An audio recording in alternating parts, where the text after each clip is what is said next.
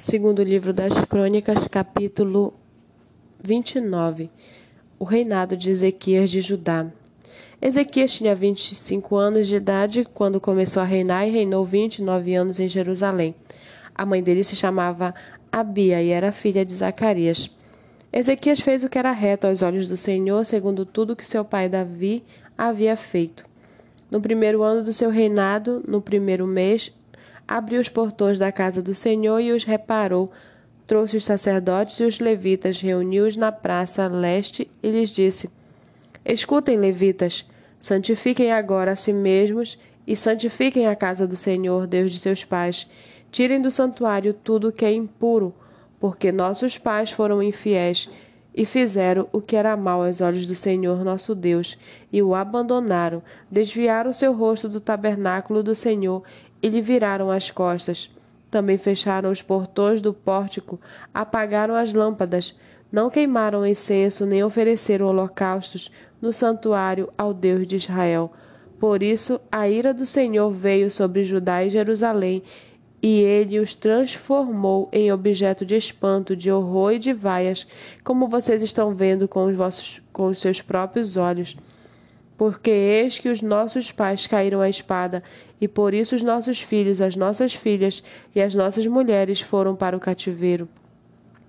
Agora estou resolvido a fazer uma aliança com o Senhor, Deus de Israel, para que o furor da sua ira se afaste de nós.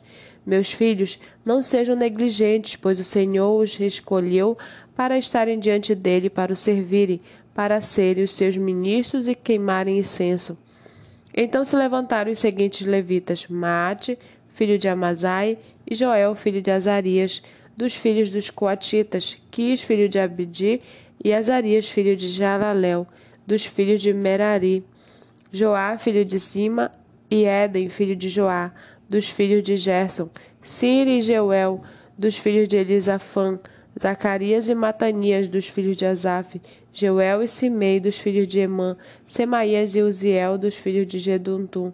Congregaram seus irmãos, santificaram-se e vieram, cumprindo a ordem do rei, segundo as palavras do Senhor, para purificar a casa do Senhor.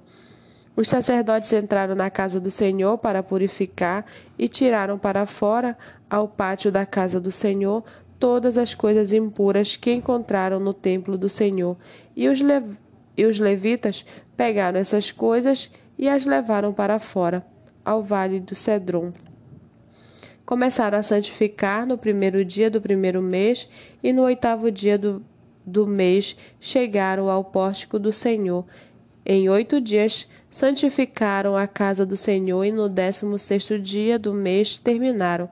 Então foram falar com o rei Ezequias no palácio e disseram: Já purificamos toda a casa do Senhor bem como o altar do holocausto com todos os seus utensílios e a mesa da proposição com todos os seus objetos.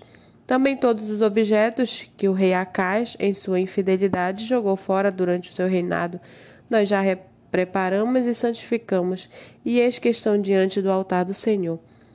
Então o rei Ezequias se levantou de madrugada, reuniu os chefes da cidade e subiu a casa do Senhor mandou trazer sete novilhos, sete carneiros, sete cordeiros e sete bodes, como oferta pelo pecado a favor do reino do santuário de Judá. E ordenou aos filhos de Arão, aos sacerdotes, que os oferecessem sobre o altar do Senhor. Mortos os novilhos, os sacerdotes pegaram o sangue e os, aspergiram sobre o altar Mataram os carneiros e aspergiram sangue sobre o altar. Também mataram os cordeiros e aspergiram sangue sobre o altar. Para oferta pelo pecado, trouxeram os bodes diante do rei e da congregação, e estes puseram as mãos sobre eles. Os sacerdotes os mataram, e com o sangue fizeram uma oferta pelo pecado ao pé do altar, para expiação de todo Israel porque o rei havia ordenado que se fizesse aquele holocausto e oferta pelo pecado por todo Israel. Também pôs os levitas na casa do Senhor como símbolos, liras e harpas, segundo o mandato de Davi e de Gade, o vidente do rei, e do profeta Natã. Porque este mandado veio do Senhor por meio dos seus profetas. Os levitas estavam em pé com os instrumentos musicais de Davi e os sacerdotes tinham as trombetas. Ezequias ordenou que oferecesse o holocausto sobre o altar. No momento em que começou o holocausto, começou também o cântico ao Senhor, com as trombetas, ao som dos instrumentos musicais de Davi, rei de Israel. Toda a congregação se prostrou quando se entoava o cântico e as trombetas soavam, tudo isso até findar-se o holocausto. Depois que eles terminaram de oferecer o sacrifício, o rei e todos que estavam com ele se prostraram e adoraram. Então Ezequias e os chefes ordenaram aos levitas que louvassem o Senhor com as palavras de Davi e de Asaf, o vidente. Eles o fizeram com alegria e se inclinaram e adoraram. Ezequias tomou a palavra e disse: Agora vocês se consagraram ao Senhor. Venham e tragam sacrifícios, ofertas de ação de graças à casa do Senhor. A congregação trouxe sacrifícios e ofertas de ação de graças, e todos os que estavam de coração disposto trouxeram holocaustos.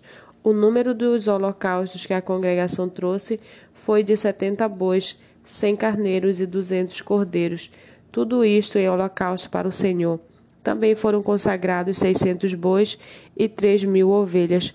Os sacerdotes, porém, eram muito poucos e não conseguiam tirar a pele de todos os holocaustos. Por isso, seus irmãos, os levitas, os ajudaram, até findar-se a obra e até que os outros sacerdotes se santificaram, porque os levitas foram mais retos de coração para se santificarem do que os sacerdotes. Além dos holocaustos em abundância, houve também a gordura das ofertas pacíficas e as libações para os holocaustos. Assim se restabeleceu o ministério da casa do Senhor. Ezequias e todo o povo se alegraram com o que Deus tinha feito pelo povo, porque esta obra foi feita em pouco tempo.